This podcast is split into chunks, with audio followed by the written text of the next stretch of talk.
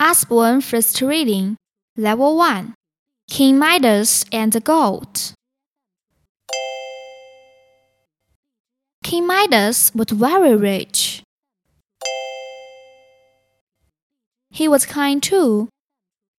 One day he met an old man. I'm lost. Midas helped the man to find his house. Dad, my son is a god, said old man. He can give you a wish. I love gold, said King Midas.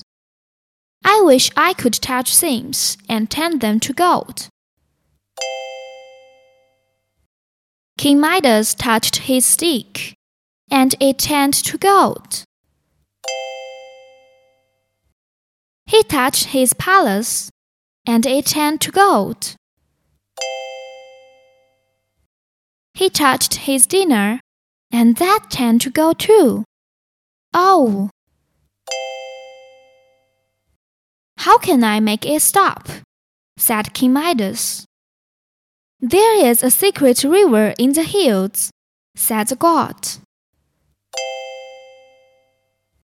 Find it and wash yourself in it. Midas walked a very long way.